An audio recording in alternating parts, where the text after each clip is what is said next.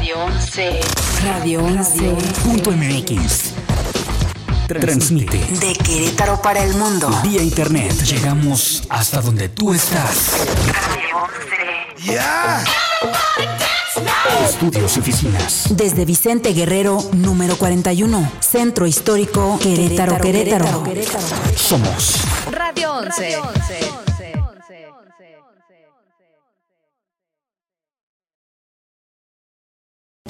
Inicia la cita con tu psicóloga. Despeja tus dudas en Cotidianamente con Erendira Gámez. Comenzamos.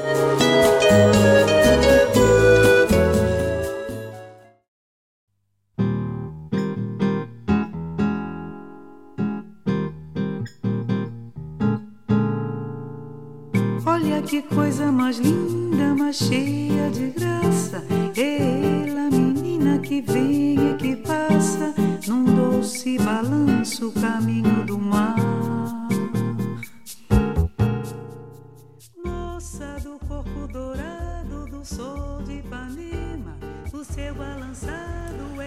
Hola, ¿qué tal? Buenos días.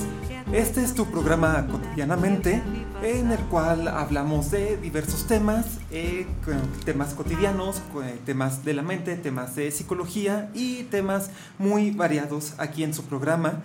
Este programa que por lo regular es eh, eh, la- quien conduce el programa, es Erendira Gámez, pero me ha pedido hoy que inicie yo con su programa. Mi nombre es John Sea. Normalmente vengo aquí a este programa a hablar de temas de astronomía, eso lo veremos un poco más adelante. Eh, hoy un- nuestros invitados son Isabel Zúñiga, eh, psicóloga clínica que viene de Psicología Integral Querétaro. Hola Isabel. Hola, mucho gusto. Qué bueno que, que vienes a nuestro programa y bueno, enseguida eh, pasaremos a, a tu entrevista. También viene con nosotros Israel Pérez, docente de la UAC. Hola, ¿qué tal? Muy buenos días. Eh, un saludo a todo el auditorio. ¿Qué tal? Buenos días. Eh, Erendira Gámez, que aquí está con nosotros, aunque me ha pedido que, que inicie yo su programa, pero aquí se encuentra ella con nosotros. Hola Erendira. Hola, buenos días. Gracias, John. Aquí te estoy viendo, ¿eh? Sí, sí, aquí estamos frente a frente, de hecho. Y Miguel Olvera, que es cantautor y que viene a presentarnos su nuevo sencillo. Hola, ¿qué tal? Un gusto estar acá acompañándolos y pues nada, es un placer. Ah, muchísimas gracias. Como les comentaba aquí en el programa, eh, bueno, mi nombre es John Sea. eh, he iniciado hoy yo el programa y bueno, más adelante hablaremos de temas relacionados a la astronomía, como siempre, temas sencillos, temas eh, que podamos todos disfrutar, temas de astronomía, pero que sean para todo público, que sean para que todos podamos disfrutarlos. No es astronomía ni muy avanzada, ni muy científica, no, es algo para que todos aprendamos poco a poco a observar y a disfrutar el cielo nocturno. Sin embargo, este, este tema se, se llevará a cabo más adelante y ahorita Es que es comenzamos. astronomía cotidiana. Ah, exactamente, es astronomía cotidiana porque es nuestro programa cotidianamente. Entonces, bueno, eh, más adelante veremos este tema. Ahorita comenzaremos con Israel Pérez, docente de la UAC. ¿Qué tema nos traéis el día de hoy? Bueno, este, primero, eh, muchas gracias a Arendira, muchas gracias a, a John, eh, gracias Isabel y gracias Miguel por, estar aquí. Eh, yo me siento muy agradecido de que Arendira nos dé este espacio para, para poder platicar de cosas que pues también se relacionan con nuestro entorno cotidiano. Eh, una cuestión integral eh, de las personas también implica el que nosotros conozcamos que en nuestro entorno ocurren ciertas cosas que podemos considerar eh, relevantes. Hoy les quiero hablar de una cuestión que surgió precisamente en, ahí en la universidad. Una vez estábamos platicando que, bueno, nosotros, gracias a las tecnologías de la información y de la comunicación, pues ya tenemos acceso con nuestro celular a nuestras redes sociales en donde nos encontremos. Y pues muchas personas eh, tienen así como que la consigna o suelen eh, utilizar sus redes sociales para difundir cosas que ocurren en, en su entorno, ¿no? Y de alguna manera ellos tratan de convertirse en lo que ahorita se conoce como los reporteros urbanos, ¿no? Es decir, son gente que está en la calle, ve un accidente, toma video, lo sube en sus redes sociales y pues da a conocer esa información. Eso ha generado mucha controversia porque, eh, bueno, ahorita ya está surgiendo eh, una, una separación entre lo que viene siendo los ciudadanos y los medios de comunicación eh, tradicionales. De, de, hecho, una vez me encontré en, internet un, un meme donde venía un señor que estaban en una, propuesta, en una protesta contra TV Azteca. Estaban con una cartulina en la que decía, ¿saben qué? Ya no necesitamos a Televisa, ya no necesitamos a TV Azteca, ahora la información la hacemos nosotros. Entonces la gente ya está asumiendo así como que ellos van a ser los responsables de, de informarse y están haciendo un lado a los medios de comunicación, sobre todo los jóvenes, que no sé si ustedes, el auditorio joven que nos está escuchando, pues pocos de ellos pues ya ven televisión, se Sí, informan a través de la, la, tele. la televisión ya ha ido quedando como un poquito rezagada, realmente. Sí, parte de la responsabilidad de la propia televisión, que ya los contenidos que ofrece ya no son del interés de, de esa juventud, ¿no? Que está más apegada a, a internet, a las redes sociales, ahí se informa y todo esto. Y eso ha propiciado que mucha gente pues se asuma como reportero urbano, ¿no? El hecho de que salen, eh, va a accidente, pues, toman video, eh, hacen la denuncia sobre algún acontecimiento como tal. Y bueno, esa parte hasta cierto punto es positiva, porque bueno, eh, los medios de comunicación a veces no tienen el, la- el alcance como para poder llegar en el momento a un accidente, a alguna, a alguna situación, pero eso también ha desatado que nos desinformemos cada vez más, ¿no? porque también estas personas, asumiéndose como reporteros, llegan a difundir las cosas y muchas veces eh, de manera distorsionada. ¿no? Y hay que entender que, bueno, nosotros como, como personas en nuestro entorno cotidiano, eh, tenemos que reconocer la importancia que tiene la información en nuestro entorno. ¿no? Nosotros tenemos que estar informados, toda la sociedad. Necesitamos estar informados porque necesitamos tomar decisiones. Entonces la información nos ayuda a tomar decisiones, la información nos ayuda a acceder al conocimiento y la información nos ayuda también a resolver problemas. Eh, eso es para lo que nosotros diario estamos buscando información. La gente no dimensiona que, por ejemplo, las grandes naciones, Estados Unidos todo eso, gran parte de su presupuesto que tienen de defensa habla de información. O ellos gastan muchísimo en información para estar enterados de lo que pasa en el mundo, poder intervenir en el mundo como se les pegue su gana, pero pues para eso requieren información como tal. Nosotros en nuestro entorno cotidiano necesitamos información desde, desde que nos despertamos, ¿no?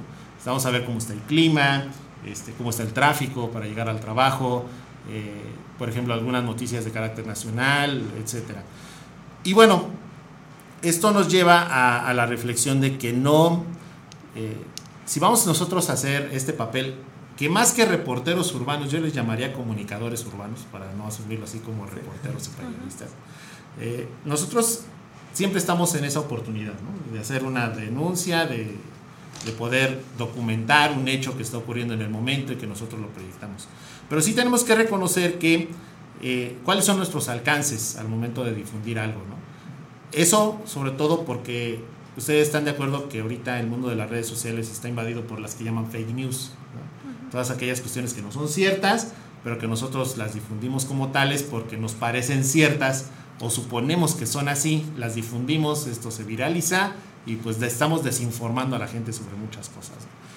Eh, el tema que yo les quería compartir el día de hoy, que estuvimos ahí anunciándolo en las redes ayer, era bueno, si nosotros vamos a asumir esta posición de querer informar a la ciudadanía de lo que está pasando en nuestro entorno, sí hay que considerar algunas cosas para que realmente lo que estemos informando cumpla un propósito comunicativo y además eh, realmente le, represente información útil a las personas, porque esa es la palabra clave de la información. ¿no? Nosotros no, no buscamos cualquier tipo de información. Nosotros buscamos información que me resulta útil en mi vida cotidiana, en mi entorno, eh, etcétera. Entonces, ¿qué es lo que hay que considerar? Bueno, nosotros sugerimos eh, que consideren las personas que se quieren aventar a, estar informando a las personas a través de sus redes sociales y asumir este papel de comunicadores urbanos. Eh, fíjense que lo primero que nosotros les recomendaríamos es que hagamos una separación muy importante entre los hechos y las opiniones. Por ejemplo, nosotros vamos a, nos encontramos un choque eh, enfrente de nosotros y queremos transmitirlo a través de nuestras redes, pues nosotros tenemos que asumir que los hechos es que hay un choque, eh, son estos automóviles, eh, a lo mejor hay heridos o lo que quieras, o se alcanzan a ver, pero nosotros no empezar a, a, dar opiniones respecto al qué pasó y cómo pasaron las cosas si no hicimos una investigación previa. La información que en ese momento le importa a la persona es, ¿saben qué? Ahorita hay un choque, esta vialidad está eh, de alguna manera limitada, tomen vías alternas, etcétera, ¿no? porque es lo que en el momento podemos informar. Sí, sí, sin meter así como una opinión personal, ¿no? O sea, objetivamente lo, lo, que se está transmitiendo, objetivamente lo que se está viendo, ¿no? Sí, claro, porque ya los, el cómo sucedió el choque, este, si hay muertos, si suponemos que fue por este, exceso de velocidad, o sea, todo eso no nos consta. Nos consta que en ese momento hay un incidente de tráfico y que, bueno, la gente tiene que tomar vías alternas. Punto. Sería así como que la limitante. Sí, con eso me recuerda, tengo un contacto en, en, mi Facebook que se toma mucho esta responsabilidad. Es muy normal, muy seguido, está transmitiendo en vivo cosas que él ve en la calle, cosas que él encuentra. Y, y, bueno, hasta cierto punto es interesante, hasta cierto punto uno dice, ah, bueno, o sea, él se toma ese papel, ¿no? Y, y las cosas que transmite, bueno, nos enteramos un poquito de, de lo que está pasando en la ciudad. Pero eh, aquí una anécdota rápida con respecto a eso. Una vez sí le pasó y me tocó que yo estaba viendo su transmisión, que estaba, digamos, denunciando a una persona, bueno, un auto que estaba estacionado en un lugar eh, reservado para personas con capacidades diferentes, ¿no? Eh, para, para sí, un, de estos cajones de autos para, para, ¿no? Para discapacitados, exactamente. Y entonces eh, lo estaba reportando y hasta grabó la placa y todo. Y, y, ya cuando él estaba hablando y diciendo todo, todo el asunto, se ve cómo atrás de él efectivamente llega una persona en silla de ruedas a subirse al auto. o sea, pero... un pequeño detalle que no se fijó. Un pequeño detalle que, que no se fijó, ¿no? Él estaba denunciando como si fuera alguien que irresponsablemente ocupó el lugar.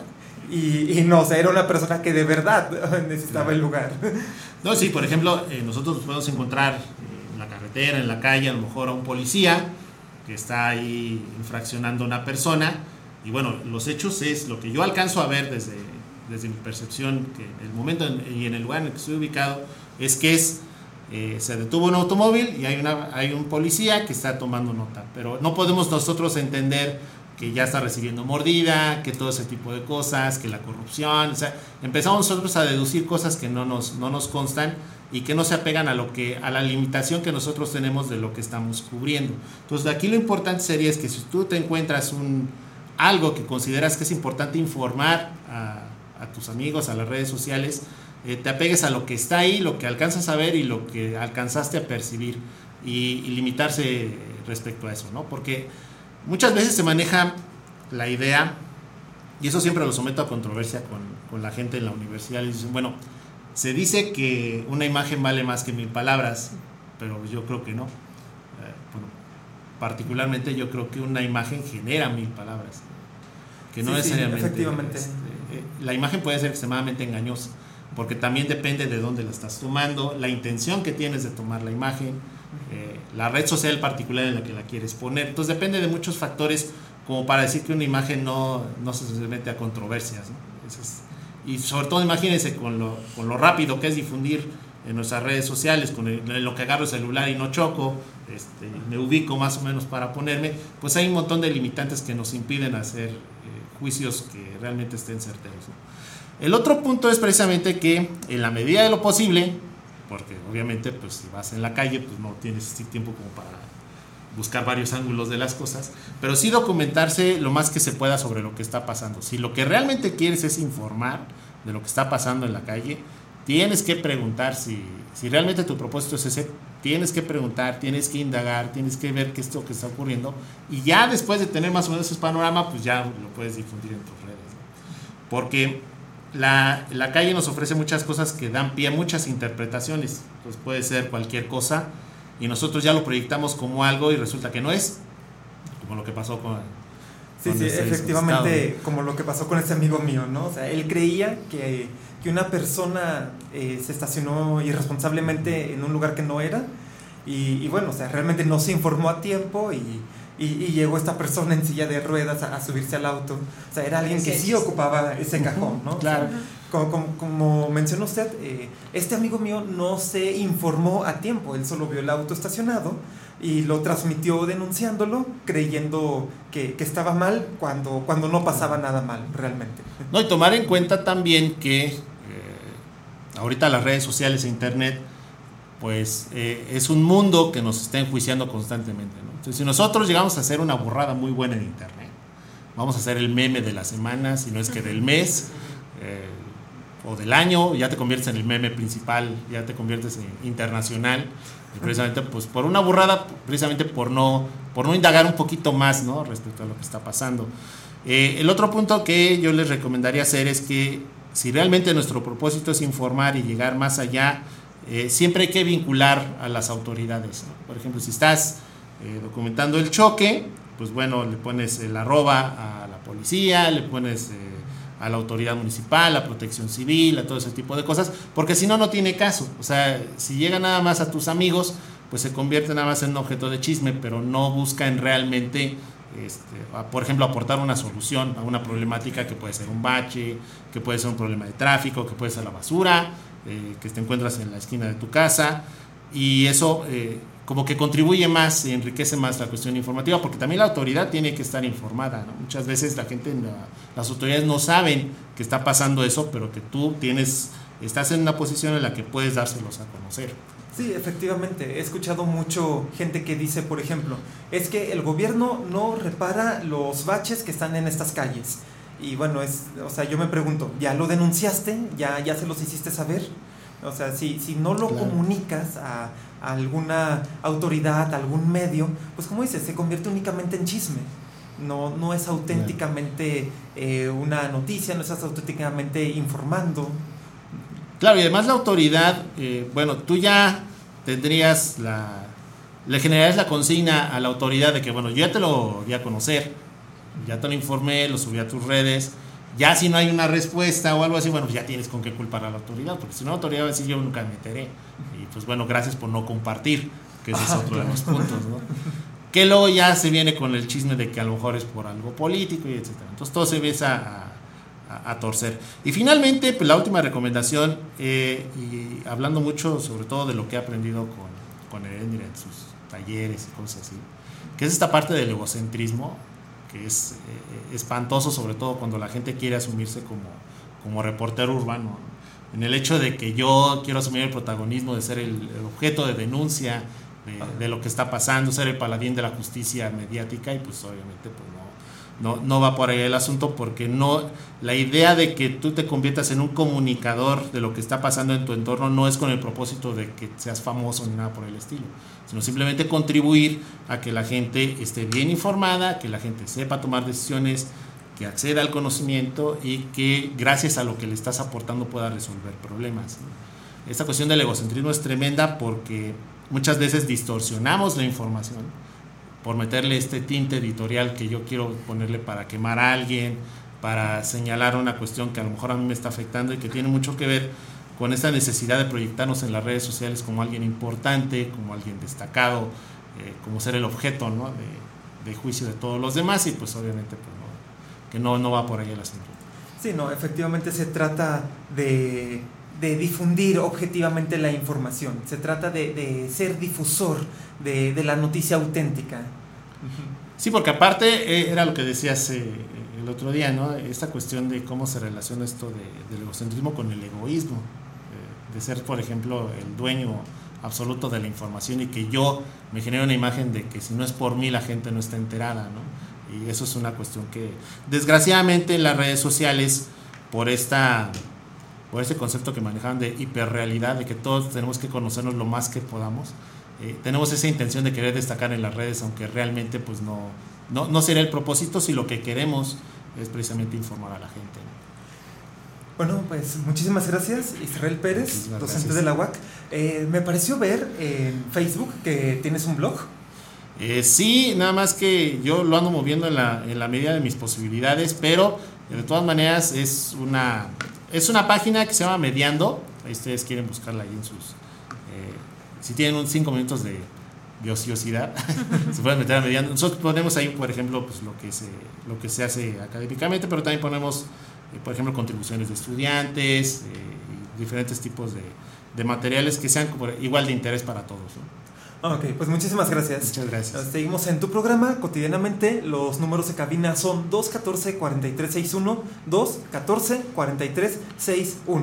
Entonces continuamos aquí en tu programa cotidianamente. Nuevamente gracias, Israel Pérez, Gracias. docente de la UAC. Y bueno, ahora vamos a pasar con Isabel Zúñiga. eh, psicóloga clínica de psicóloga de psicología eh, perdón, Integral psicología Querétaro. integral Querétaro. Sí, entonces si nos ah, comienzas a hablar por favor con el tema que nos traes el día de hoy. Hola, buenos días. Primeramente, muchas gracias eh, por el espacio eh, y este, pues gracias a todo, a todas las personas que nos escuchan. Bueno, el tema del que vengo a hablar hoy es, es continuación del programa pasado, ¿no? que estuvieron acá mis compañeros hablando sobre la crianza eh, durante la infancia. Hoy me toca a mí hablar sobre la, adolescencia para darle continuidad al tema. ¿no? Este, bueno, pues iniciemos, ¿no? Con eh, qué es la adolescencia. Normalmente siempre estamos eh, eh, tratando de definir ciertos parámetros, ¿no? De la vida, como lo son las etapas, ¿no? Del desarrollo. ¿no? Y hablamos de la niñez, de la adolescencia y de la adultez, y normalmente son clasificados a partir de una edad cronológica, cuando en realidad se trata de tiempos de construcción, ¿no? No hay una edad cronológica que nos digan a partir de acá eres niño, a partir de acá eres adolescente y a partir de esta edad eres adulto, ¿no? Eh, en, los tiempos, en los tiempos de- del desarrollo, bueno, se hace una estructuración de la subjetividad, ¿no? De, de, digamos, del mundo emocional, de todo lo que tiene que ver con nuestro eh, aparato, nosotros le llamamos el aparato psíquico, ¿no? Bueno, estos tiempos tienen sus especificidades, por ejemplo, en el programa pasado se hablaban de las especifici- especificidades de la infancia, ¿no? Eh, como un lugar ¿no? donde se construye, se empiezan a construir, eh, se empiezan a apuntalar objetos de deseo, ¿no? Y eh, ahora en la adolescencia, bueno, que de hecho este es un término que, proviene de la sociología, no, no, no le pertenece directamente a la psicología ni a ninguna otra rama, este, es la aparición de, de- nuevas formas, ¿no? una re- re- reorientación de lo que ya estaba en, en la infancia, ¿no? la reorientación de los goces, la reorientación de, eh, de algún objeto de deseo, del deseo en sí. Eh, y el adulto, pues bueno, ya como, como una definición ¿no? de la conclusión fantasmática, ¿no? De- no, no en el sentido de que se concluye, se termina, sino que, eh, digamos, se, se- se concreta, ¿no? vamos a decirlo. Bueno, esta, esta etapa de la adolescencia que es diferente a la de la pubertad, porque la pubertad habla de un, de un término biológico, de, cambios biológicos, y la adolescencia más bien vendría a ser eh, la vía de elaboración de la pubertad, ¿no? de, la, elaboración psíquica. Eh, es, es un tiempo de prueba, donde los adolescentes eh, buscan eh, reorientar muchas cosas, ¿no? Por eso muchas veces en la consulta recibimos adolescentes que lo que eh, buscan muchas veces es la orientación vocacional, en, este, en este buscar ¿no? y construir cosas. Eh, se empiezan a relacionar con todo lo que tiene que ver con lo extrafamiliar, ¿no? Empiezan a buscar grupos, ¿no? Figuras de identificación que no sean ya los padres, ¿no? Para darle corte a, esa, a esa situación de identificación con los padres, ¿no? Y pues bueno, es un tiempo de prueba.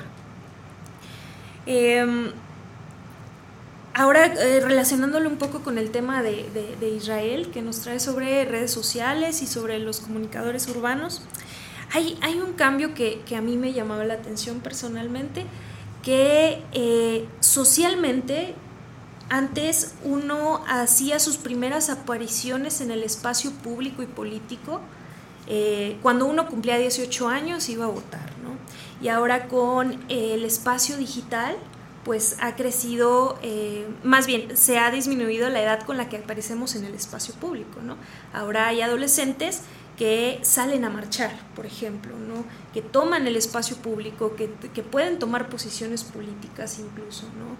Eh, y esto es un cambio que se viene gestando desde más o menos los años 60. ¿no? Recordemos el movimiento del 68, donde la mayoría de quienes estaban manifestándose eran eh, personas entre los 15, que eran los menos, hasta los 22, ¿no? con sus excepciones, que los, la mayoría de los líderes estudiantiles eran arriba de los 25 años. Eh, entonces, la figura del adolescente socialmente también ha cambiado con la injerencia de la, de, la, de la vida digital, ¿no? Porque esta figura eh, estereotipada del adolescente que está recluido ¿no? en, en, su cuarto, no aislado de cierta forma, ahora ya no está porque también está conectado con una afuera.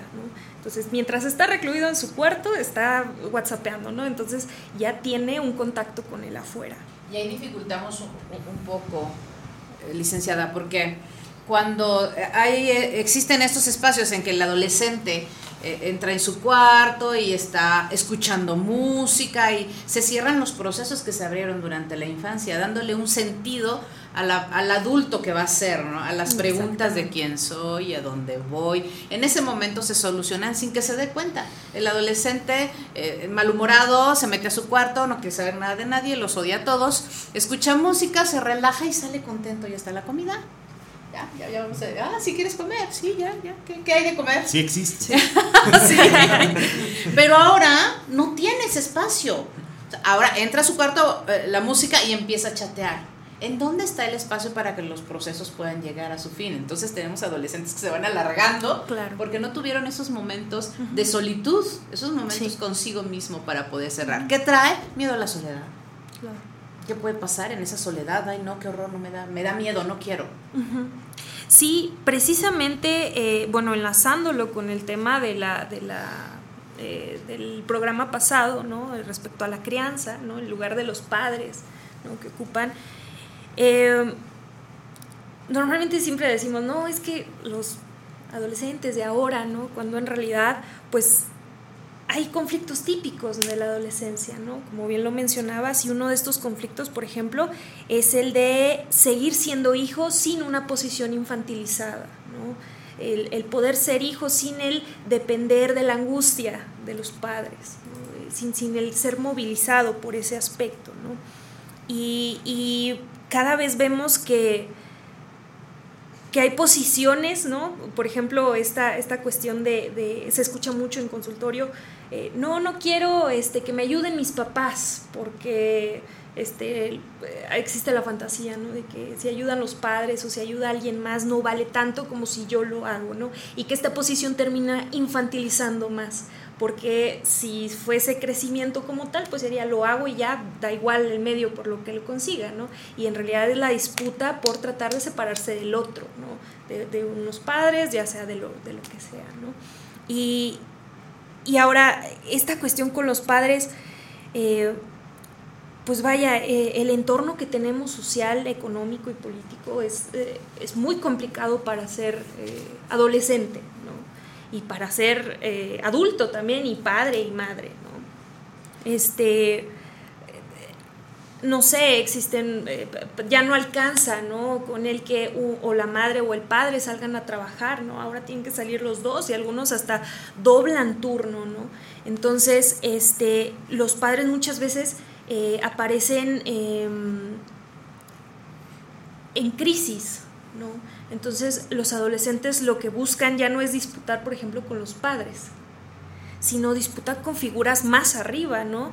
Este, el patriarcado, eh, el lenguaje incluyente, eh, las religiones, ¿no? Entonces, cuando ya no da con los padres, se van más arriba, ¿no? Entonces, este, no, no, con esto no quiere decir que los movimientos eh, sociales y políticos sean meramente adolescentes, no, claro que no, sino que cada vez hay más aparición de, personas de, la adolescencia en, esto, en, est- en estos movimientos, ¿no?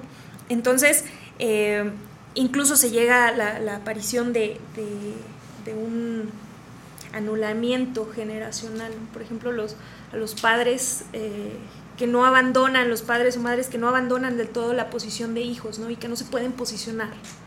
Y, recurren a los padres para, para, para poder ser papás. Como de, eh, pues es que tengo que trabajar, pues se lo dejo a la abuelita que lo cuide y en realidad quien lo está criando es la abuela. Entonces, incluso los padres alargan su, su periodo de crianza. Antes era, bueno, ya salió la generación, hijito, ya lleguele, ¿no? Y ahora es, bueno, ya salió la generación de mi hijo, ahí viene la otra, ¿no? Y entonces terminan creando dos o tres generaciones incluso, ¿no?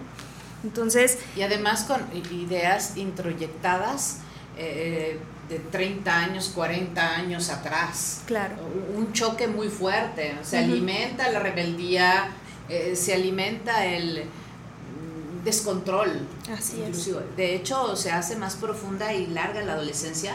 Hay algunas culturas que no tienen adolescencia. Claro. Lo creamos nosotros. Y si le dices a, a- a la vecina, uy, no, cuando sea adolescente va a ser terrible tu niño, el niño le está escuchando y, ah, ok, es el momento de ser terrible. Exacto. Eh, En lugar de suavizar, de, de anularla un poco. Porque te decía que hay culturas en las que el niño pasa adulto. Ya. Aquí no hay eh, eh, nada de, de situaciones difíciles y de rebeldía y de discusiones. No, no hay nada. Después de que pasas la infancia, ya tienes que trabajar. Ya tienes una responsabilidad formal. Sí. Porque bueno, los niños siempre tienen responsabilidad, no van cargando unos sí. mochilones a la escuela. Siempre tienen responsabilidad. Los de secundaria hasta se hacen pandos ¿no? atrás. Y, y cuando en- empieza la adolescencia se les dice, es que ahora si ya vas a ser responsable. Ah, entonces antes no lo era. Estar en un salón de clases, un aprendizaje, incluso dibujos y cantos, ya es una responsabilidad. Por eso nos da miedo la palabra y no la queremos, nos pesa mucho, no estamos familiarizados. Y en la adolescencia se marca tanto que el adolescente no la, no la quiere. ¿Y por qué voy a ser responsable? Es que ya eres responsable de ti. No, yo, yo no lo quiero.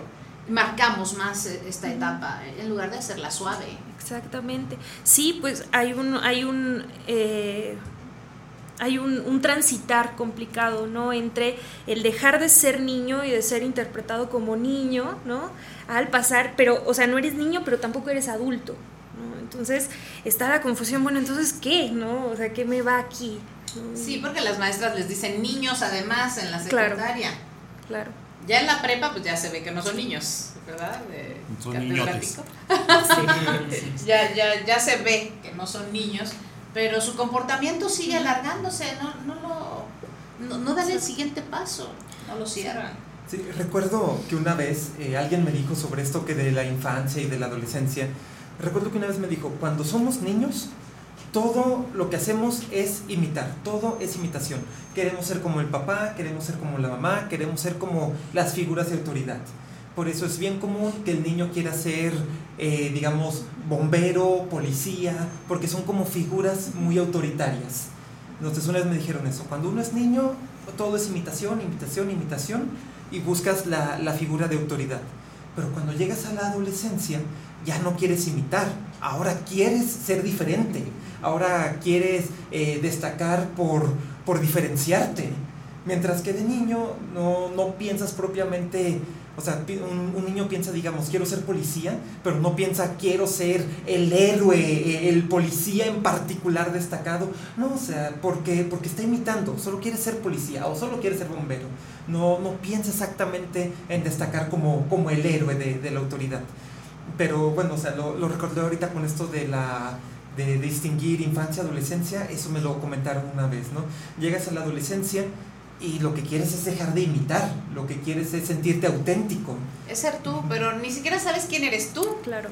Ahí ahí vienen muchas dudas, sobre todo en, en- en este tiempo, en esta, en esta época de, de tanta apertura, que bueno que existe, pero hay muchas dudas de soy homosexual. Empiezan a, a dudar desde muy pequeños, digamos 12, 13 años. Es que no sé si soy homosexual, bueno, ¿y qué importa? ¿Por- ¿Por qué hacer esa diferencia? ¿Por qué marcarlo? ¿Por, qué hacer o tener esa, llegar a tener esa fijación? Soy homosexual, no importa, soy persona. Claro, y hay también una exigencia adultizada, ¿no? Por el definirse, ¿no? Incluso, por ejemplo, desde que los papás tratan de definir el género del, del- del- del pequeño que viene, ¿no? En camino, ¿no? El género, la religión, el, el- el nombre. Claro. ¿Por qué no te dejan nombre en blanco y que tú lo elijas? Bueno, que también desde el nombre performamos el deseo de los padres, ¿no? Este, luego, si uno se pone a buscar el significado de nuestros nombres y, y por qué los padres nos pusieron esos nombres, nos damos cuenta que terminamos a veces actuando desde ahí, ¿no? Y, y son cosas que no nos damos cuenta, ¿no? Los nombres también son formas de, de, de decirnos por dónde, por dónde, dónde, dónde va el deseo de los padres. Y, y se llega a convertir en un decreto. Claro. Sí, sí, sí, sí, así es. Y, y justamente, eh, bueno, también el lugar de, de los padres, el lugar parental, ha cambiado en torno a, a- a la autoridad, ¿no? Este, cada vez se ven más, eh, o se ven menos, impoten- menos potentes, ¿no? Eh, y muchas veces los padres toman lugares de autoridad muy rígidos que terminan siendo este que no sirve, ¿no? Este, este lugar rígido, porque en realidad lo que hace es ver desde el lugar del adulto a la- al, al adolescente, ¿no?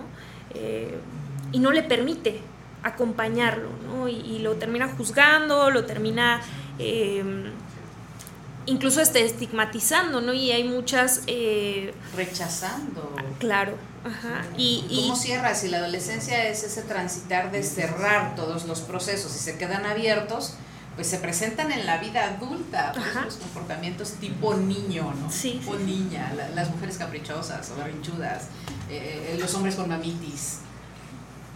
que incluso pues terminan incluso hasta invalidándolos, ¿no? ¿Tú qué vas a saber? ¿no? Y es un sufrimiento, es un sufrimiento porque no saben por qué han llegado a ese punto. Sí, y, y a veces desde este lugar, ¿no? Del adulto que observa al adolescente, observa al niño, eh, hay muchos eh, dispositivos para la normalización, ¿no? Este, a veces es impresionante revisar ahí el libro del DSM, ¿no? Y darse cuenta que hasta las selfies en cierta cantidad ya son un trastorno, ¿no? Es- Espérate, ¿no? O sea, eh, Lo que no se ve normal, lo que no se siente bien, la vida te habla, ah, no necesitas ser el especialista con doctorado y postdoctorado para darte cuenta que hay cosas que no están bien, Claro. que hay cosas que son exageradas o carentes, que te has ido a los polos, que no te estás comportando como tú normalmente lo haces o que te has venido comportando de una manera exagerada. Se nota, se ve, hay que poner atención a las personas. Claro, por supuesto. Y, y en, este, en este poner atención, ¿no? Hay que, eh, por ejemplo, eh, el periodo de la adolescencia no es un periodo que se juzga ni que se invalida, sino se debe acompañar. Eh, nos encontramos en la clínica eh, muchos adolescentes que ni siquiera tienen formaciones sintomáticas, ¿no? Algo que ande mal, simplemente no tienen quien los escuche. Entonces necesitan un alguien que esté ahí, ¿no? Que sepa, a lo mejor no que esté pegado al adolescente, pero que sepa hacer presencia, ¿no? A lo mejor desde el escuchar, sin emitir juicios, ¿no? por ejemplo, ¿no? Entonces la adolescente, al adolescente se le tiene que acompañar, ¿no? en lugar de, de- de tratar de normalizarlo, de tratar de, de arréglate ese cabello, arréglate ese, súbete ese pantalón, mira dónde lo traes, lo- los limpia extremos, los tenis. O que seas eh, muy militar Ujú. o, o que seas eh, demasiado sobreprotector. Claro. No, y no le hagas caso. Exacto, y aparte hace rato hablabas de, de las responsabilidades, ¿no? Por ejemplo, eh, se ve que, o sea, niños chiquitos, ¿no? No los dejan eh, atarse las agujetas, o, la mamá les, los limpia, ¿no? Porque pues es, lo que se necesita, se necesita un otro que haga ciertas funciones y cuando ya se pasa cierta, a cierto periodo de la vida, ya se le exige, ¿no? Así como, ay, John, ya no te voy a estar diciendo que te levantes, ¿no? Levántate tú. Cuando en realidad no se le enseñó desde chiquito eh, que había cosas que, que tenía que irse haciendo cargo de sí mismo, ¿no? Entonces, por, ej- por ejemplo, eh, pasa mucho que, en el periodo de la secundaria eh, se les carga de, no, ya no te voy a decir nada, y lo sueltan. Y entonces viene el pleito de los papás, es que no me hace caso. Y él, pues es que se me olvida, ¿no? Porque en realidad nunca tuvo, la- el- el- nunca estuvo inmerso en la responsabilidad como tal de sí mismo. ¿no? Estuvo inmerso, a lo mejor, eh, pues sí, recoge tus juguetitos, ¿no? Pero, ¿qué tal el, el hacerse cargo de, de saber, sabe que, que tiene que ir a lavarse los dientes antes de dormir, ¿no? O tiene que bañarse, ¿no? O sea, irlos, irlos guiando poco a poco. Claro, porque la disciplina es un ingrediente del amor. Claro. O sea, si, si no amas a tus hijos, no les dices que se laven los dientes y al rato están las caries y los que sufren son ellos. ¿no? O sea, tú te adelantas este pensamiento y, y la utilizas como ingrediente del amor, no como para mm, someter. Sí, y, y, y vemos mucho pleito, ¿no? Con, con los papás. Bueno, que esto ha sido este, siempre, ¿no? Son los eternos eh, problemas. A También, todas las edades. ¿eh? Claro. Porque a los padres también les cuesta, ¿no? Les cuesta ver eh, destituido la figura idealizada del niño, ¿no? que tenían de mi niño, mi niña, ¿no? Mi bebé, ¿no? Les cuesta también ir dejando ese periodo, ¿no? Ese, ese decir, bueno, ¿quién es este que tengo enfrente? ¿no? Ya no es el bebé que me necesita para que le dé de comer. ¿Quién es? Ya me da miedo. Sí, porque a veces son las necesidades propias reflejadas en el otro. es. Así es. Y es un, es un ah, tratar de estar ahí. ¿no? Eh, Claro, también habrá que mencionar que no todas las adolescencias se viven desde lo problemático. También esto es, es una característica, característica muy de Occidente. ¿no?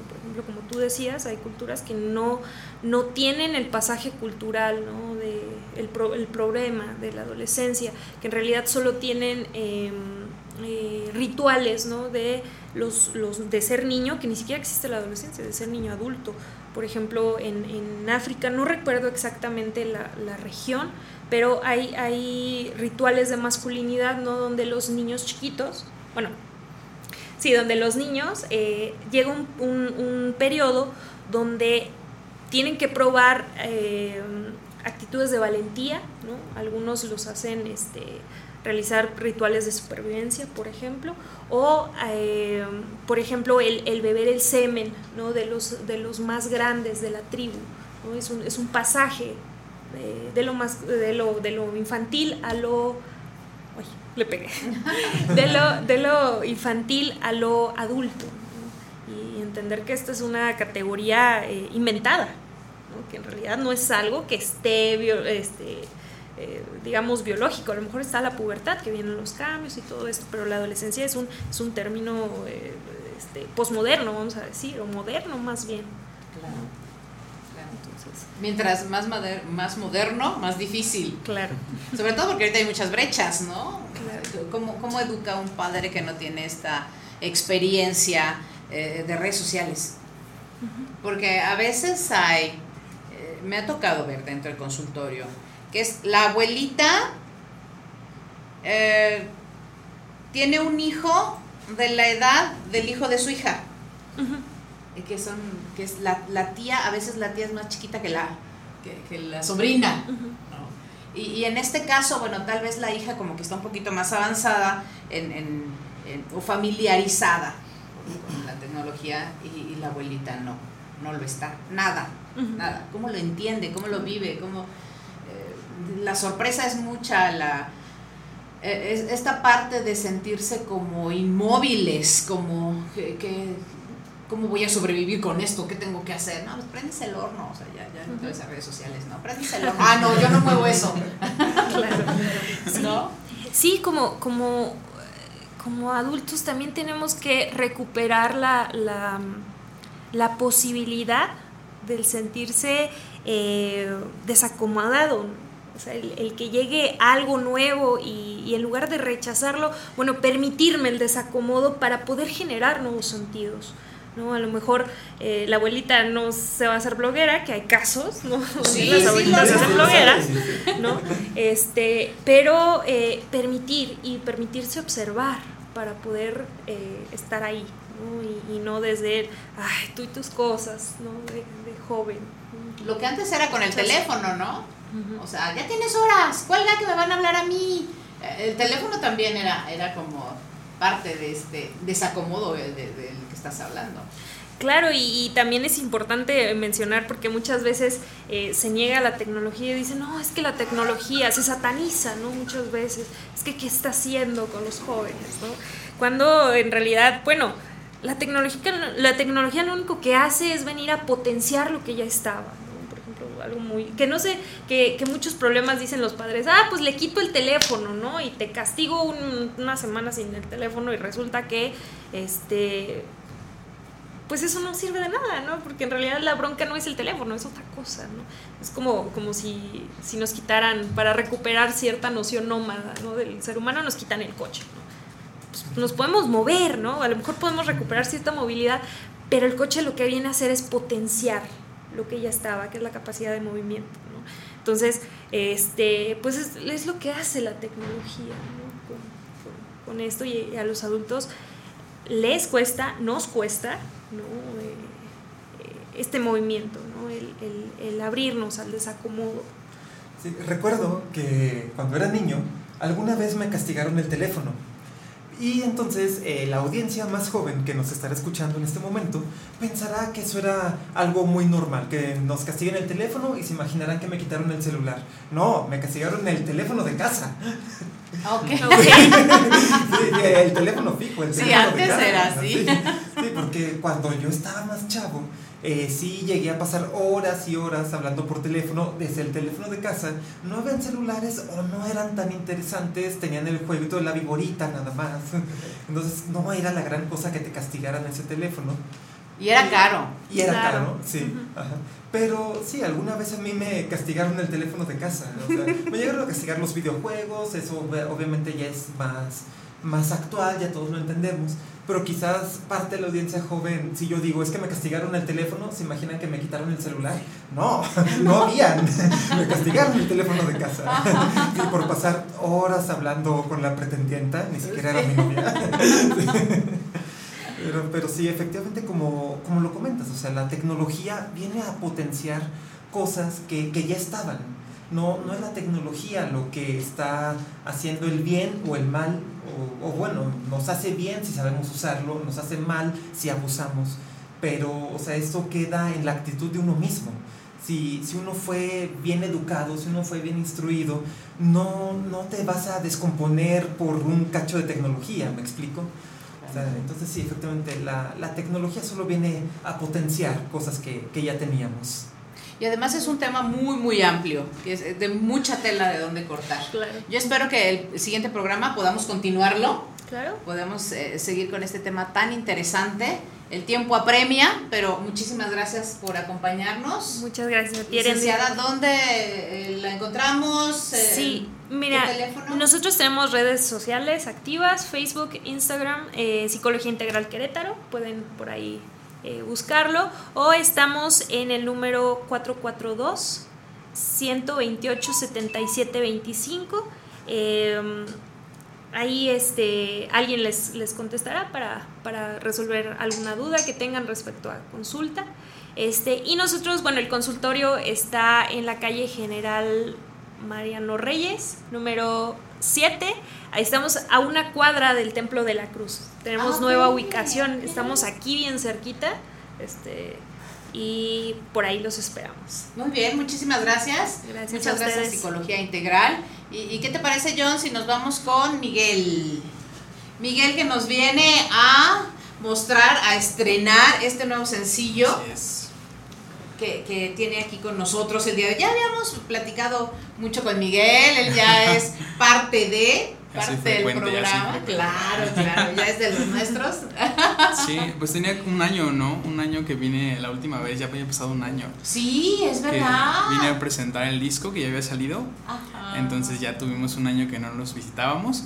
Pero pues bueno, muy emocionado, muy contento porque estamos en una nueva etapa musical, presentando nuevos sonidos y es la transición básicamente a, a lo que venga después, ¿no? A otra producción, a lo que siga. Pero es lo que estamos haciendo ahorita, presentar un nuevo sencillo que se llama Pienso en ti. El día de mañana, esa es la portada. Aquí está. El día de mañana lo, lo vamos a tener ya disponible. Se va a estrenar en plataformas digitales y también por ahí en YouTube para que lo puedan escuchar. Es una canción influenciada. El disco pasado, que es a la continuación, em, tenía sonidos mucho más folk, sonidos mucho más acústicos. Ah, está muy padre. Sí, al- algo, algo inclusive hasta no, algunos colores más de trova, más, más acústica la cosa. En esto ya viene una producción todavía más completa porque son como que el lado B de mis influencias musicales. Acá viene mucho más pop ochentero, vienen sonidos más de sintetizador, un poco más de guitarra eléctrica. Entonces, pues es esta presentación ahora para, para los nuevos sonidos que vienen. Más que nada porque el proyecto ha crecido, vamos, vamos teniendo ya... Está madurando. Está madurando, vamos teniendo compañeros músicos que se asocian para hacer música conmigo. Entonces va Mira que hay alguien que quiere participar contigo. Perfecto, sí, no, me ha encantado. Banjolele, dice. Ándale.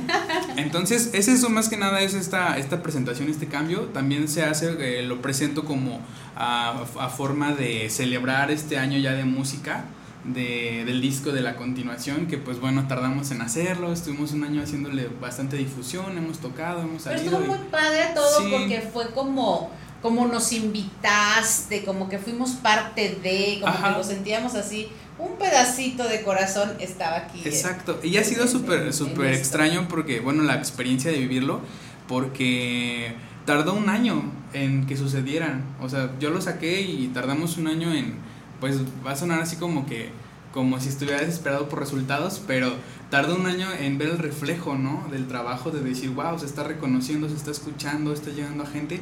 Pero bueno, es parte de ser paciente, de, de, valorar los tiempos y disfrutarlos, ¿no? Porque también se viven muchísimas cosas para llegar hasta donde, hasta donde tengas y más, ¿no? Claro. Entonces- pero también esta suma de recuerdos Exacto. eh, es lo que le da la energía. Yo creo que no hay una anécdota que no, que, no- o sea, tengo muchísimas, ¿no? Si me preguntan de por lo menos una- alguna presentación, de todas hay algo, o de cada programa que uno visita, cada lugar, cuando te invitan a salir. Con este disco pasado fuimos ya a la Ciudad de México, fuimos a la Sierra Queretana a tocarlo, entonces nos estuvimos moviendo, Hidalgo, y todo ha sido súper orgánico, totalmente orgánico. Todo ha sido, el, te escuchamos acá, te contactamos por acá, o sea, ha sido bastante padre. Oh, qué Interesante. bien. Y ahora nos arriesgamos a presentarles otra cara de la moneda, otra, otra, cara de Miguel Olvera, la que no es solo la guitarra acústica y, y va más allá. Ajá, Ah, estaba bien bonito el ukulele. sí, Sigue estando presente, pero es me interesa mucho, me interesa mucho que experimenten conmigo esa otra influencia musical, ese otro sonido. Y bueno, el tema es un tema romántico porque también este lo hice para para mi pareja. Entonces, eh, la idea era de que saliera así como de aniversario, un regalo y demás. Pero bueno, las fechas en la música independiente es así de dos años, un año, un mes en salir el sencillo, ¿no? Entonces, pues ya se pudo presentar, eh, sale mañana. Y pues nada, eh, el hashtag que uso es que no es otra canción de amor, porque es una promesa. Ok, de amar a Inspirada en música de los años. Así es, los sonidos musicales. Está muy influenciada por, por las... le- yo soy muy fan de las series como de temática de los ochentas, Stranger Things y cosas así. Entonces traigo mucho esta, esta onda ahora de los sintetizadores, las luces, la- el neón, ¿no? Y pues es lo que vamos a hacer. Oh, a trabajar bien, con ello. Qué bien. ¿Y nos vas a cantar algo? Este, traigo el audio, porque lo vamos ah, a... traes el audio. Lo vamos a estrenar en exclusiva. Excelente. Para aquí, ¿Te para parece si cerramos el programa con el audio, Fer? Muy bien, excelente. Y este, y sí, pues más que nada es, es la primera vez que se escucha en radio y bueno, es el estreno exclusivo con ustedes. Muchísimas gracias. Gracias por darnos este, este lujo. Sí, ¿no? y pues los invito a que, a que escuchen la música, a que me sigan en redes sociales, Miguel Olvera Music, eh, todas las redes sociales y las plataformas digitales de distribución musical. Por ahí Muchísimas gracias. Gracias. No, ustedes, ustedes. Y lo vamos a escuchar un ratito más. Vámonos con el tema de, de nuestro conductor del día de hoy. Muy bien, bueno, Adelante, pues John. como les comentaba al principio del programa, eh, normalmente yo vengo aquí a, a tu programa, Erendira, a hablar sobre temas de astronomía. Me gustó la manera en que lo definiste hace rato, astronomía cotidiana. Pues comentaba, comentábamos que el tema cotidianamente, pues trata de cosas cotidianas y cosas de la mente, porque eres psicóloga, ¿no? Entonces, bueno, el tema, el, el nombre del programa, cotidianamente, y, y esto de hablar de astronomía que sea para todo público, que sea para que cualquiera lo pueda apreciar, pues bueno, le llamaste psicología cotidiana, entonces me, me gustó mucho esa manera en que lo expresaste, ¿no? Bueno, eh, venía yo eh, con, una, con una pequeña anécdota. Hace unos días eh, estaba yo saliendo del trabajo, trabajo en horario nocturno, entonces cuando salgo de trabajar salgo de madrugada, ¿no? Salgo poco antes del amanecer. Y estaba yo caminando, caminando ya hacia mi casa, volteé al cielo y vi- vi un conjunto de estrellas que me resultó bastante familiar. Entonces, algunas de esas estrellas, probablemente la mayoría de ustedes las conozcan. Eh, hay, hay tres estrellas que están juntas en el cielo, a quien mucha gente les llaman los tres reyes magos. Eh, son el cinturón de Orión, mucha gente las conoce así, los tres reyes magos. Y entonces volteo al cielo y las veo. Y, y digo, ah, estas estrellas son estrellas de invierno, es, es algo que, que yo vengo y les comento, ¿no? Cuando, cuando ciertas estrellas salen al caer la noche en el invierno, son estrellas de invierno. cuando las estrellas salen al caer la noche en el verano, son estrellas de verano. Eso es bastante simple, ¿no? Entonces, actualmente estamos cerca de entrar al otoño. El otoño, de hecho, eh, vengo justo con el dato, eh, viene el 23 de septiembre. El 23 de septiembre es el equinoccio que determina la entrada del otoño. Entonces ya, ya casi estamos, ¿no? Ya, ya casi entramos al, al otoño que a mí me encanta, por lo menos aquí en Querétaro, me encantan los atardeceres que hay en el otoño. Eh, al menos Querétaro se, se presta muy bien, su, su clima, su, su, región se presta muy bien para, para, atardeceres bastante espectaculares. Bueno, pero continúo con, con esta pequeña anécdota. Veía yo eh, estas tres estrellas en el cielo, que les llaman los tres reyes magos o el cinturón de Orión y, era de madrugada. Y, me acordé, ¿no? O sea, esas estrellas son de invierno. Ahorita, ahorita al verlas de madrugada, eh, me, me, acuerdo que ya casi es otoño, porque ahorita las vemos en madrugada y para el invierno ya las vamos a ver al caer la noche. Pero lo, lo importante aquí, lo, lo, que ocurrió en este momento, que, que yo vi las estrellas, es que vi las estrellas y al lado otra estrella más que se llama Aldebarán, que igual y más adelante me puedo enseñarles a, reconocerla. Y cuando llegué a mi casa empecé a ver los recuerdos de Facebook y me aparecía en Facebook. Hoy hace un año y ese día, hace un año, había publicado en Facebook que había visto esas tres estrellas junto a la otra estrella Aldebarán. O sea, en la misma fecha, hace un año, había observado lo mismo en el cielo a la misma hora. Ese es un dato bastante común. Es una anécdota que quizás no, no deje mucho a, varias personas, porque es un dato muy conocido para muchos, que en la misma fecha, cada año, vuelves a ver las mismas estrellas a la misma hora. Sin embargo, esto fue más que nada, digamos, la, la comprobación, ¿no? Que, que, yo tenía ese registro, yo lo había apuntado. Hoy tal día vi esas estrellas. Realmente solo fue un comentario en Facebook, ¿no? Solo fue una publicación en Facebook.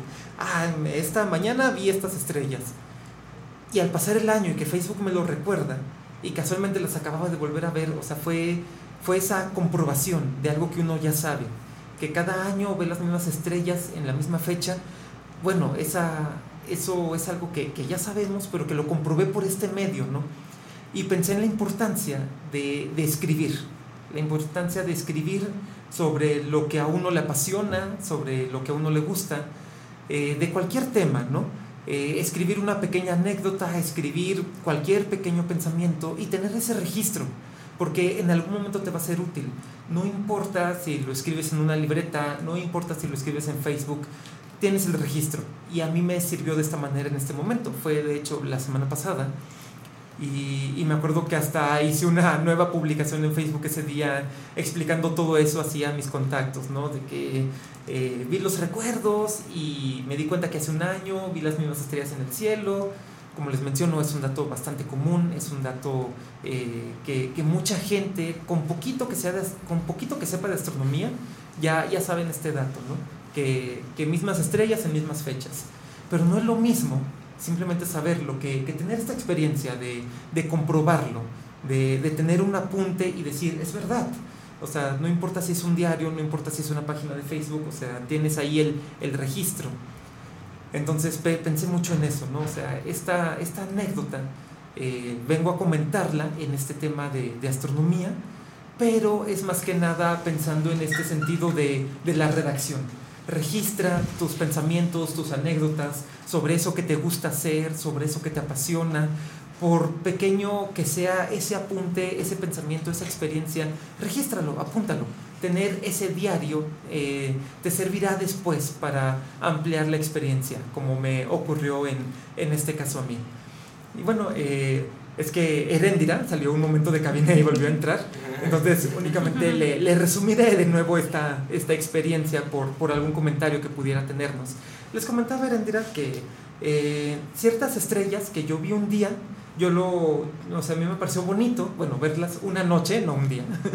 ciertas estrellas que vi en una fecha, lo registré en Facebook, hice una publicación. Ah, hoy vi tales estrellas.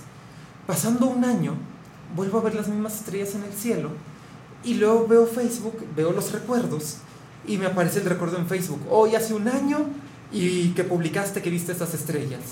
O sea, y, y me sirvió de comprobación para un dato muy común para todos los aficionados a la astronomía, que en mismas fechas ven las mismas estrellas y a la misma hora. Entonces, o sea, te- tener ese registro me sirvió para comprobarlo. Yo ya lo sabía y lo sabía de sobra, no tenía ninguna duda. Pero ver ese apunte, ver ese registro, ese es el, el verdadero, la verdadera importancia de, la anécdota. Tener algo escrito. Eh, recuerden que todo sobre lo que les apasiona, todo sobre lo que les gusta hacer, tengan un registro, tengan un diario, escriban, es muy importante porque así se amplía la experiencia. Yo ya tenía esta experiencia sin haberlo apuntado, porque llevo muchos años viendo las estrellas. Ya sabía, cada verano volvía a ver las mismas estrellas, pero no tan al detalle como cuando vi este recuerdo en Facebook. Que, que vi unas estrellas y luego más tarde viendo Facebook y Facebook me lo recuerda. Hoy hace un año viste esas estrellas. ¡Wow! O sea, tener ese registro fue, fue verdaderamente significativo en ese momento. Como les comento, eh, la importancia de esta anécdota eh, es eso de- del registro, del diario. Eh, en este, este segmento que me da Erendir en su programa es para que hable de astronomía y, y esta anécdota es más que nada sobre la redacción, pero tiene este pequeño matiz astronómico, ¿no? Por, por eso vengo a comentarlo ahora porque es lo que les quiero compartir. Siempre, eh, sobre todo lo que hagan, que, que hagan con pasión, tengan ese registro, tengan ese diario, siempre escriban, aunque no tenga nada que ver con escribir, como esto de la astronomía no tiene que ver con, con escribir, pero háganlo porque amplía mucho la experiencia. Muy bien, claro, las bitácoras también las utilizamos dentro del consultorio. Por supuesto. Muy bien, muy bien. ¿En dónde te encuentran, John? Eh, bueno, tengo mi espacio en Facebook que utilizo para compartir mis experiencias astronómicas. Se llama Observadores del Cielo. Y esta página, para que la reconozcan, porque ya ven que pueden haber varias con nombres parecidos, para que la reconozcan, tiene un dibujo en la foto de perfil. Tiene un dibujo muy simplificado, en blanco y negro, de un búho viendo por un telescopio. No es un dibujo detallado, ¿no? O sea, es nada más así como, como la sombra, ¿no? De- del búho viendo por el telescopio. Eh, entonces ahí en Observadores del Cielo, ahí comparto mis experiencias astronómicas, uno que otro meme que se me ocurre. Y bueno, ahí la gente, muy bueno. ahí la gente me, me ha contactado, me ha hecho preguntas, pero también en mi perfil personal, John Sea, también ahí luego también me ha contactado mucha gente. Entonces ahí es donde tienen mi contacto. Muy bien, excelente. Muchísimas gracias, John. No, gracias a ti, Erendira, por siempre darme este espacio en tu programa. Bueno, nos traes enseñanzas que a veces eh, no nos percatamos por estar tan dentro de nosotros, tan al pendiente de los demás y tan cerca del suelo. Hace falta alzar la vista. Efectivamente, hace falta eh, alzar la vista, ver al cielo y no perderse de, de lo asombroso que es el cielo nocturno. Como otra anécdota que les que contaba en otra ocasión, que la recordaré así rapidito ahorita, que luego cuando saco mi telescopio y lo comparto con la gente y estamos observando la luna, nunca falta que me digan, oye, yo nunca he visto el conejo de la luna. Y yo les digo, ah, bueno, mira, eh, se ve y apenas voy a empezar a describirles y me dicen, ah, ya lo vi. O sea, solo, solo hacía falta que alzaran la vista. Sí, solo Claro, que pusieras un poquito de atención. Sí, entonces, eh, no hay que mirar únicamente al suelo, no hay que mirar únicamente a nuestros celulares, no, hay que alzar la vista y apreciar las maravillas que nos ofrece el cielo nocturno. Claro, conocernos más. Muchas gracias, John. Gracias a ti. Y a mí me quedó una pregunta para, para Miguel. ¿Por qué es una promesa la canción? Ah, lo que pasa es que mm, eh, lo dice el texto de la canción. O sea, lo dice esta canción no es otra de amor, es este es la promesa de mi corazón. Oh, O sea, yo lo hasta me narra dio como- así. oh. De hecho, de hecho, la vez que fuimos ese en enero pasado a presentar en, en Sí, en Neblinas, en Neblinas. Fue la canción que toqué que no los dejé grabar. Ah, sí. Sí, fue esta canción. Ok, ok. Ah, muy bonita. La vamos a escuchar. Nos vamos a despedir. Muchísimas gracias. Gracias a Psicología Integral. Muchísimas gracias, licenciada. a ustedes por Muchísimas gracias, John Sea. Gracias a ti nuevamente, es un placer para mí estar en tu programa. Y además te estás estrenando de locutor completo, conductor. Sí, bueno, fue muy improvisado, pero... Pero hacía falta. eh, hacía falta y, y espero que eventualmente, si en otra ocasión me, me permites... Ah, el próximo. Ah. Prepárate, necesitas práctica, prepárate porque, porque sí quiero practicar, pero quizás es muy pronto, tal vez. No, nada es pronto, ya terminaste el curso, ya estás capacitado completamente. Bueno, entonces, muchísimas gracias. Gracias por estar aquí. Muchísimas gracias, Miguel. Al contrario, por gracias, compartirnos gracias por y el por darnos la primicia. Así es. Muchas con gracias. mucho gusto aquí estamos. Vamos a, a cerrar el programa con esta canción, Pienso en ti, que es el sencillo, el nuevo sencillo de Miguel Olvera. Muchísimas gracias, Tadeo Marentes, detrás de la cámara. No va a salir en la otra. Ok, y ahí también, ¿Sí? Elena. ¿Sí salgo? Sí. Aquí está arrodillado ante Miguel Olvera. A la- Muchísimas gracias, Fer. Ah, no sale. Estrella de Alba, el vocal de Alba. Así que yo siempre lo presumo, ¿eh? Muchas gracias, gracias por, por echarnos la mano. Yo soy Arendira Gámez, soy psicoterapeuta y los espero en la próxima consulta radial.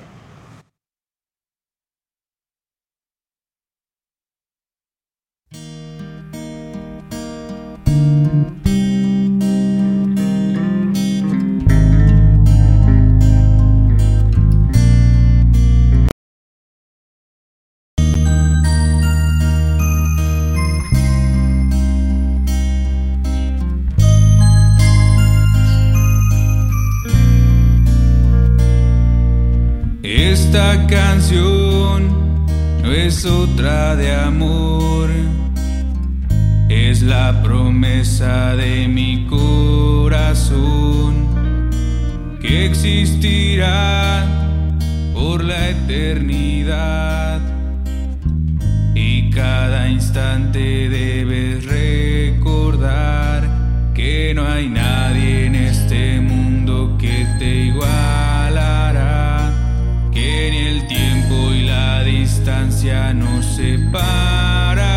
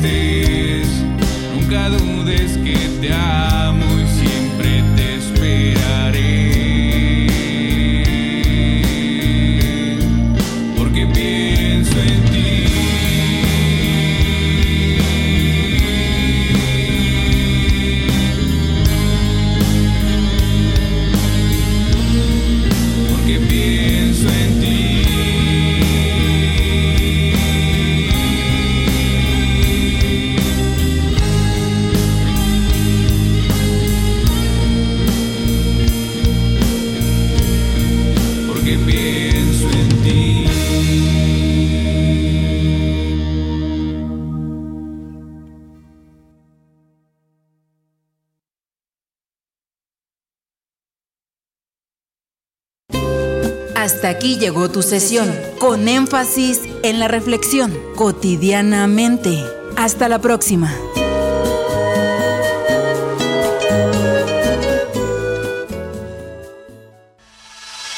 Radio 11. Radio 11. Punto MX. Transmite De Querétaro para el mundo. vía internet. Llegamos hasta donde tú estás. Radio 11 estudios y oficinas. Desde Vicente Guerrero, número 41, Centro Histórico Querétaro, Querétaro. Somos Radio 11. Radio 11.